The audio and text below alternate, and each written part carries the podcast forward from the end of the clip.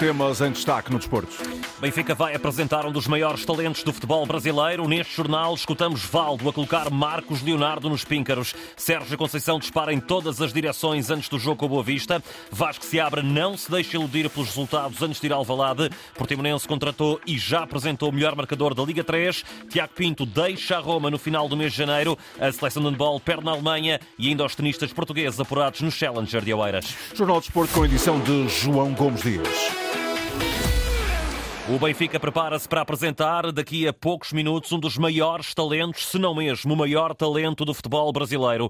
O peso destas palavras, proferidas por Valdo, são o cartão de visita do antigo jogador das Águias para aquele que os adeptos encarnados esperam ser o novo goleador no Estádio da Luz. O Benfica fez um excelente negócio. Marco Leonardo realmente é o, uma das grandes esperanças do futebol brasileiro que não atravessa um bom momento em termos de, de, de, seleção, principalmente. E o Marcos Leonardo é uma das nossas esperanças. Então, o Benfica realmente traz um. Não, não vou garantir o maior talento do futebol brasileiro hoje, mas se não for o maior, está entre eles. E perante tais palavras, tais afirmações, Valdo não tem dúvidas, 18 milhões de euros para o Benfica é um excelente negócio. Então, nós estamos falando de Marcos Leonardo, que é, é, é, um, é confirmado. É um grande nome do futebol brasileiro, foi um dos artilheiros do Campeonato Brasileiro. Numa equipe onde que todo mundo defendia e o Marcos Leonardo jogava para frente. Então, quer dizer, pega a bola e joga no Marcos Leonardo. Então, 18 milhões são 18 milhões. Mas, como eu falei no início, custo-benefício, o Benfica faz um excelente negócio. Escutado esta tarde aqui na Antena 1, Avaldo olha também para Marcos Leonardo como uma espécie de João Vieira Pinto. É desta forma que o antigo jogador do Benfica consegue também caracterizar para os nossos ouvintes aquilo que este jogador pode oferecer. Tem um tempo de bola excelente que faz lembrar um pouco o João Vieira Pinto, que para mim foi um dos melhores jogadores que eu joguei na minha carreira, incluindo todos os jogadores. Tá? E eu acho que o Benfica, acho não, o Benfica fez uma grande contratação. E fez por 18 milhões, que é muito dinheiro, mas se formos olhar o, o talento que estamos falando, podemos dizer que é barato. Mas tudo isso tem a ver com o rebaixamento do Santos. Né? Se o Santos não tivesse sido rebaixado, eu acho que nem Benfica, nem equipe nenhuma no mundo conseguiria trazer Marcos Leonardo por 18 milhões. Marcos Leonardo, 20 anos, chega proveniente do Santos, o goleador do Peixe, equipa que ainda assim não evitou a descida à Série B do futebol brasileiro. Chegou hoje a Lisboa Marcos Leonardo e será apresentado em breve como novo reforço do Benfica a troco de 18 milhões de euros. Quanto a Gianluca Prestiani, o jovem argentino que completa 18 anos apenas dia 31 de janeiro, vai viajar desde já da Argentina até Espanha, em Madrid, que vai realizar os habituais testes médicos já acompanhado por Rui Pedro Brás, o diretor desportivo do Benfica. Só depois vai viajar para Lisboa. Será mais um dos reforços desta janela de janeiro. Sendo que pode ainda chegar um lateral esquerdo, nesse caso Álvaro Fernandes, jogador de 20 anos, que está no Granada por empréstimo do Manchester United, é a hipótese mais forte para reforçar a equipa. E tudo isto acontece, claro, quando o Benfica já prepara a próxima partida do campeonato. É sábado em Aroca, a partir das 6 da tarde. Para acompanhar aqui na rádio, o relato é do Fernando Eurípico.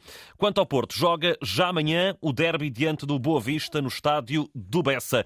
E na projeção de hoje, na partida desse encontro, Sérgio Conceição disparou em várias direções, começando por dizer que os Dragões foram a equipa que mais pontos fez nos últimos 12 meses e que desde que chegou já deu muito dinheiro a ganhar ao clube. Acabámos o ano, o ano civil 2023 com 87 pontos Uh, ninguém frisa nada disso. Frisam que o Sérgio Conceição deitou 45 milhões para o lixo. É pura mentira. O Sérgio Conceição, em 7 anos, foram 900 milhões de euros. 900 milhões de euros.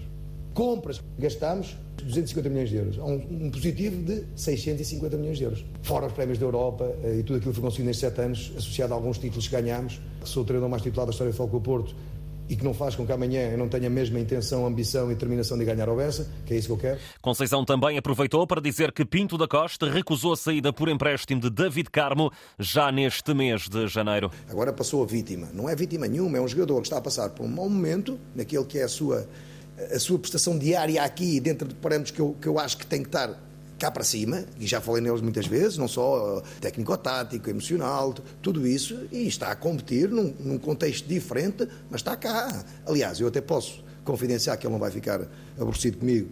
O presidente ainda há bocado está aqui, ele está aqui no, no Olival, e estavam a dizer que recusou, agora, pelo, pelo David Carmo, uma situação de empréstimo, com opção de compra, enfim. E com David Carmo ser despromovido à equipa B, Conceição diz é preciso ir ao mercado para contratar mais um central. Estamos a ver aquilo que é, que é mais necessário da equipe, estamos a falar, estamos, estamos, a, estamos a dialogar uh, entre, entre aquilo que é a equipa técnica e atenção. Não é o Sérgio Conceição que traz, não é o Sérgio Conceição que vende, não é o Sérgio Conceição que empresta. Eu tenho a minha opinião e dou, sem dúvida nenhuma, porque para entrar num plantel Fogo Porto tem que ter a minha opinião.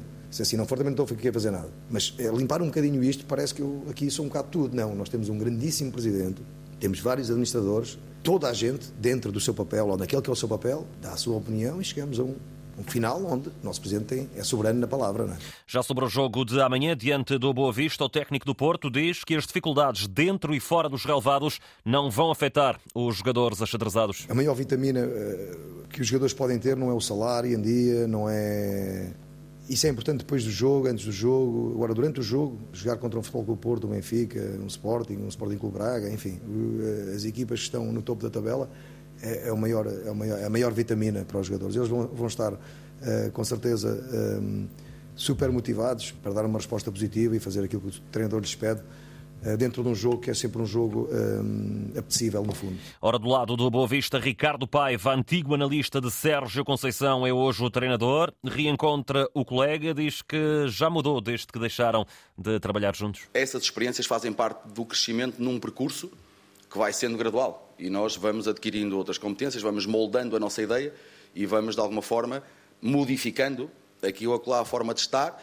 e de abordar o processo de treino e de ver o jogo e, portanto, é nesse sentido que as diferenças vão, se vão vincando e isso já, já lá vão uns anos. O Boa Vista leva oito partidas consecutivas sem vencer, mas Ricardo Paiva deixa uma garantia em relação à postura que a equipa do Boa Vista vai adotar em campo. Um Boa Vista competitivo, um Boa Vista esclarecido, capaz de, de se adaptar uh, às circunstâncias do jogo de uma forma extremamente equilibrada e uh, uh, com, com jogadores com um sentido de missão muito grande. Foi dessa forma que trabalharam durante a semana e é uh, exatamente nesse registro que nos, que, nos vamos, uh, que nos vamos apresentar amanhã e que vamos encarar o jogo de amanhã. Ricardo Paiva e Sérgio Conceição, na antevisão ao Boa Vista Porto, marcado para amanhã às 6h45 da tarde, para seguir aqui na rádio o relato de Carlos Rui Abreu.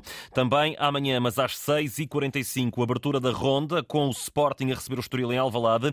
Leões primeiros, mas tem pela frente uma das equipas em melhor forma na temporada.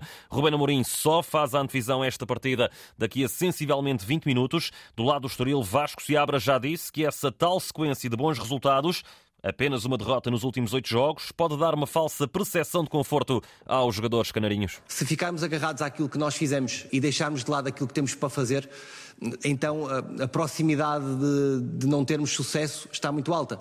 Por isso, aquilo que nós sabemos é que o que está para trás pode dar-nos uma sensação de conforto que é uma sensação absolutamente errada. Ou seja, a nossa insatisfação, a nossa vontade de nos superarmos, de competirmos, de sermos altamente exigentes connosco mesmos, eh, de corrermos muito e, se possível, superarmos aquilo que foi eh, a nossa capacidade no último jogo para este jogo, tanto melhor. Esse é sempre o nosso desafio, é, em função de cada jogo que vai avançando, nós temos que tentar ser melhores do que no jogo anterior, uh, independentemente do adversário que temos. Amanhã o Sporting, terça-feira o Porto para a Taça de Portugal e Vasco se abre diz, este Estoril tem plantel para tudo. A minha confiança no plantel é grande.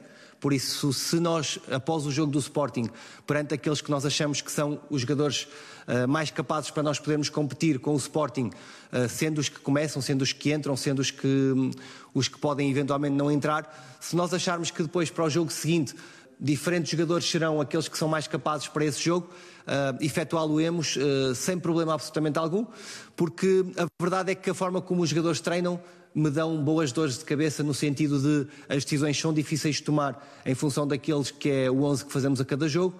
Portanto, se tivermos que fazer alterações para o jogo do Porto, sentir-nos tranquilos, eh, porque confio no plantel, confio nos jogadores individual e coletivamente, por isso sinto-me feliz por trabalhar com eles. Vasco se abre na antevisão esse Sporting Estoril, marcado para amanhã 6h45 da tarde, para seguir aqui na rádio com relato de José Pedro Pinto. Ainda nos Leões, destaque para Mateu Tanlongo, médio argentino, segue para o Rio Ave, onde vai cumprir novo empréstimo depois de ter estado no Copenhaga, onde só realizou uma partida. Ainda no futebol nacional, o Portimonense apresentou hoje Tumble Monteiro. Chega do Felgueiras com o rótulo de melhor marcador da Liga 3. Sinto que tem a capacidade para chegar e ter a oportunidade de jogar e ajudar a equipa.